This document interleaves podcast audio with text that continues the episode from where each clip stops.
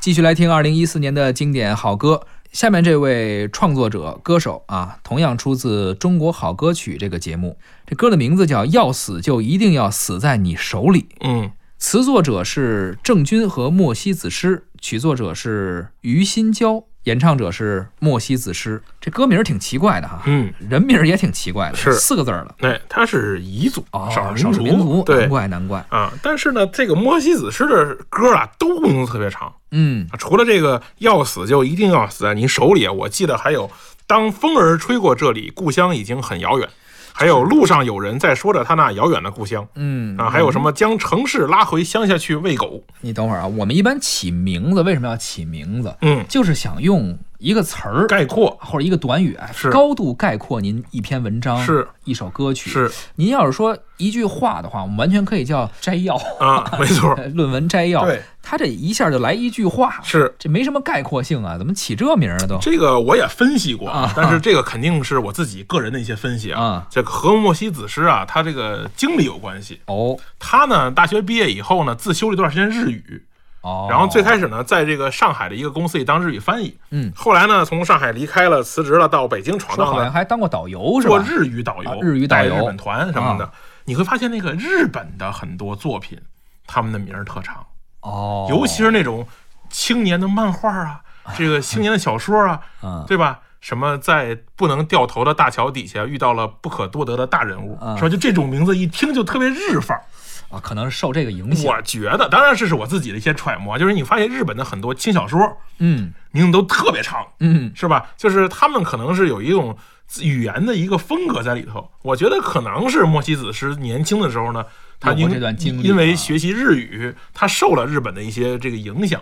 同时呢，也可能是因为他自己呢，你发现他的很多的这个自己的创作的这个音乐也好，这个歌词也好，他自己的这个意识很很明，其实更像是个诗人，对，哎，所以呢，他可能更纠结于说，我可能一个词儿概括不了，嗯。这再加上他有这个日语的这底子，这个歌名弄得很长。嗯啊，我除了这个莫西子诗这样的，我还能认识一个当年做这个独立音乐叫小何儿。嗯，小何，哎，啊，什么飞不高的鸟儿落在跑不快的马的背上，你没跟他聊过这是问题，为什么要这么长吗？他就觉得这个歌名能反映出这个歌儿的这个含义。我跟他聊过，我说这歌名太长了，小何啊老师，他就他就说我觉得就这歌名好。嗯，你说就是说，有的人你是你没法去去去来去来点评他到底是怎么回事，但是我觉得这个是有坏处的，有坏处就啊、是你记不住。记不住，哎，你这个歌，你看小苹果对，倍儿爽，嗯是是吧？你这个不管它歌怎么样，那名儿至少朗朗朗上口，我对能记住。你这个要死就一定要死在你手里，你这个是吧？不利于传播。特别不利于传播，是啊，所以我觉得呢，这个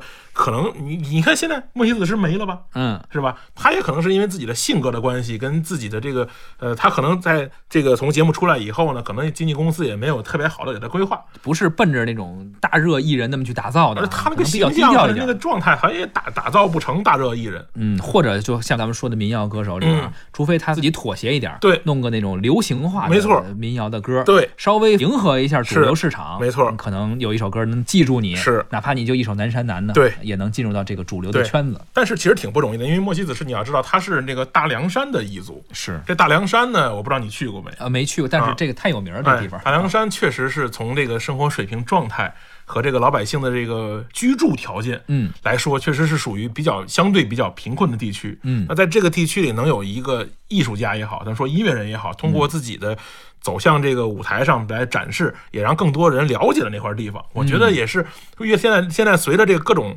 凉山地区的这个彝族啊，越来越往出走的越来越多了，包括一些纪录片啊，包括这个莫西子诗的一些歌，包括像之前之前吉克隽逸的一些作品，嗯，让大家知道了有这么一个地方，也会有更多人去关注这么一个区域。是那么这片区域也会因为一些艺术、一些音乐而带来一些改变。没错，而且现在有更多的呃平台呀、没更错多的机会是给他们一个展示的舞对，台啊你。看，包括这个文化扶贫呐、什么各种活动，我觉得以后也会多走到那些地方。那咱们就来听一下莫西子诗的这首歌，《要死就一定要死在你手里》。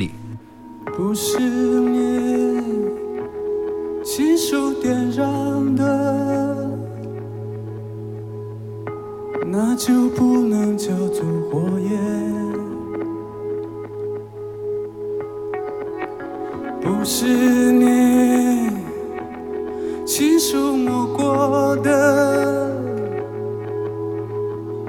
那就不能叫做宝石。你呀你，终于出现了。我们只是打了个照面，这颗心就稀罢了。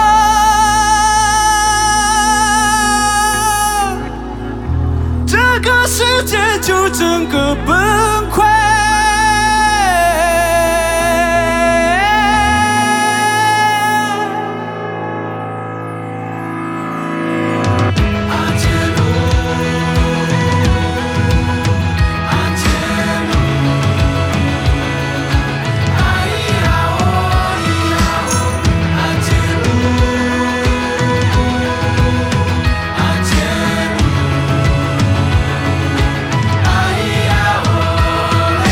我是你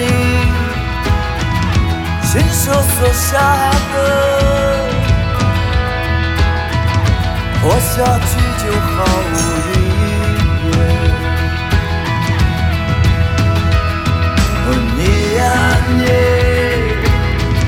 终于出现了，我们只是打了个照面。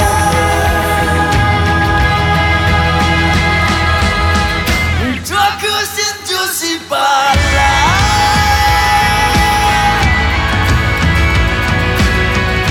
这个世界就整个崩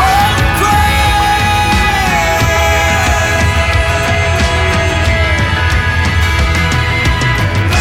今生今世要死，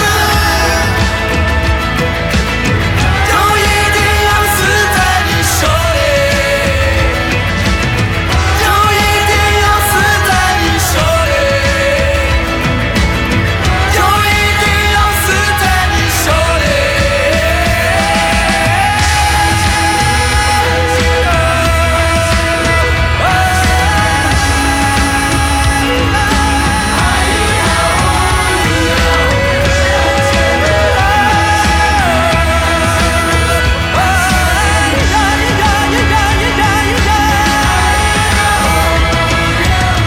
就一定要死在你手里，就一定要死在你手里，就一定要死在你手里，就一定要死在你手里，就一定要死在你手里。就一定要死在你手里，就一定要死在你手里，就一定要死在你手里。